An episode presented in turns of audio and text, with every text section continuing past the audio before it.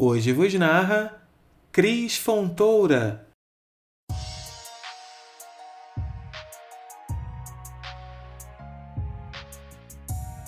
Beijo é fruto do desejo, um abraço entre almas.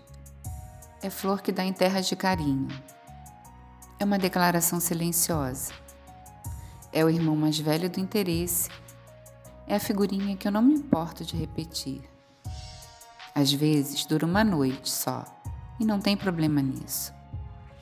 É uma passagem só de ida para o meu coração